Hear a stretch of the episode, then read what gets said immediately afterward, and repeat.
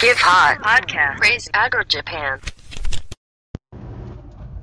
はい、クレイジーアグリジャパン始まります。えー、すいません、最近なんか、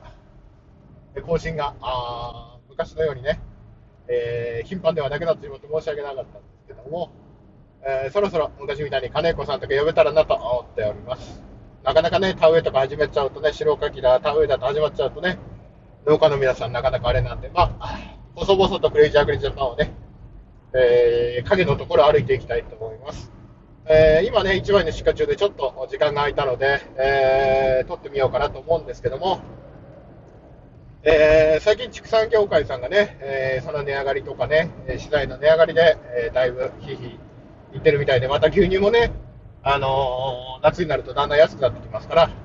あ量が増えるってことかな。あ値段はね、ま団体交渉で決まるらしいんだけど、えっ、と、これあの、一つあの、私はほらあの、金融の方とかの、金融史とか経済史の方好きなんでね、あの、それを例に、えーこれから何が起こるのかっていうのを予想していきたいと思います。えーまずはじめにですね、ちょっとあの、畜産業界とか農業界から話が外れるんですけども、まずバブル崩壊後に何がああったかっていうと、銀行の不良債権処理、えー過剰人員の整理、えー過剰人員というのはその企業全般ですね。あと過剰設備の整理と。いうことで、まあ、要は、あえー少しお年を召した、あの、お年っていうか、中年っていうか30超えた40の人だったら、まあ、ちょうど日産が潰れそうになって、カルロス・ゴーンが来て、カルロス・ゴーンがやったことですね。大規模なリストラ、あ工場の閉鎖、要は過剰設備の閉鎖。で、銀行は、あまあ、勝ち剥がしもありましたけども、要は不良債権処理に迫られたわけですね。で、なぜそういうことに迫られたかっていうと、もちろん、今でいう金融庁、昔でいう大蔵省の指示もあったんですけども、公的資金を注入する前に、銀行側が不良債権を処理していないと、えー考え方としてですよ、不良債権を延命させることになる。要は隠れてて、みんな不良債権じゃないって言ってるやつまでも延命させること。本当は不良債権なの。だからビシバシ金融検査とかですね、えー銀行も思い切って、えーお赤字になるぐらいまで自社的に積んでね、えーどんどん焼却していったわけです。えー一時期大手銀行も国有化されていったわけですね。まあ、あのーその時に金融収縮も起ってしまった、起こってしまったんですけども、まあ、詳しくはクレイジーアグリジャパン長くお聞きの方は、あの貨幣の信用創造の仕組みだとかですね、えーそういうの、おあれなので、資産価値が暴落したバブル後の世界で何が起きたかっていうのは、まあ、あー想像にか、えーくなあの安いところでね。ということなんですね。だから、お役人はまず、お役人とか政府はまず何やるかっていうと、その産業を続けさせなきゃいけないんだけども、でも悪いところの海を出してからじゃないとダメだよねっていう考えがあるわけですね。だから、単純にあの、ですね、その例外としては、あの、政治的判断があったりとか、あ国民的なね、えーあの国民運動になるとかってなった場合は、前倒しで行われる可能性もあると思うんですけども、今の日本ではそういうことはあまり起きませんので、というの同じような考え方で行くんだとすればですね、まあ、農水省とか政府になるんでしょうけども、お金をやってるのは大蔵省とかなのでね、例えば国が増やすよといった畜産業に責任を持つというのはもちろんわかるんですけども、まず今何が起きるかっていうと、最低限の支援だけして、で、廃業するときにお金まで出してですね、1頭あたり廃業というか、まあ退職金じゃないけど、これはあのいろいろ例があったのが複合してると思うんですね。えー例えばあの農業界にいらっしゃる方だと、タバコ農家さんが減った理由っていうのはご存知の方多いと思うんですけども、JT が一旦部辞めたら、じゃあ25万出しますよ、30万出しますよって言って、えータバコの需要が減ってくるから、生産量全量買い取りしなきゃいけないですからね。で、タバコっていうのは許可制で一度作るのやめると二度ともう作れなくなってしまう。ので、ので、ね、やり方としては GT がやった方法に似てますよね。牛を飼うのやめたら1頭あたりいくら保証出すよ。で、これを機に辞めちゃう人だっているわけですよね。タバコ農家と同じで。国としては大規模に援助すると、そういう零細、それでもやめてもいいっていうぐらい、あとは値上がり耐えきれないっていう農家まで延命させることになるわけです。まあ、その都度守れっていうんだったら、えーそういう政党とか、それが政府のの閣僚になるとか、あね、官僚にいるだとか、そういう風にならないとならないと思うんです。基本的な方針はこうだと思うんですよね。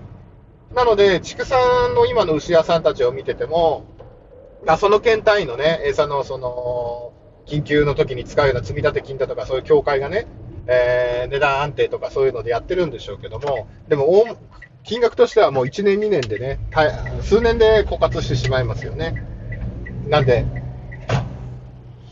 で考えてみると、何が今起きてるかっていうと、国が遅いとかそういうのもあるかもしれ確かに遅いとこもあるかもしれないですけども、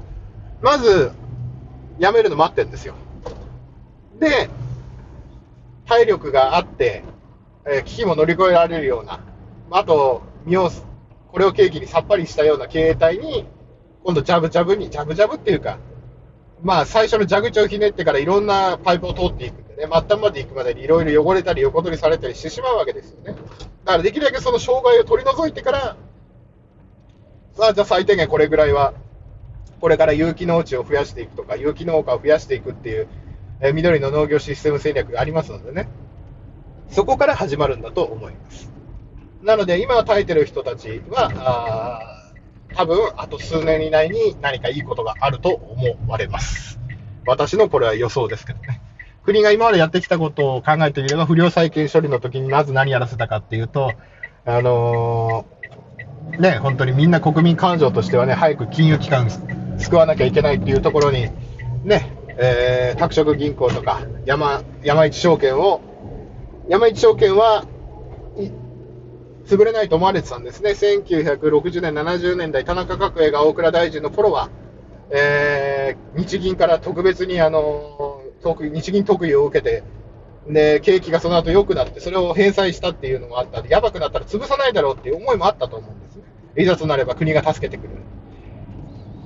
拓殖銀行もそうですよね。一応都市銀の一番後ろにはいましたけども、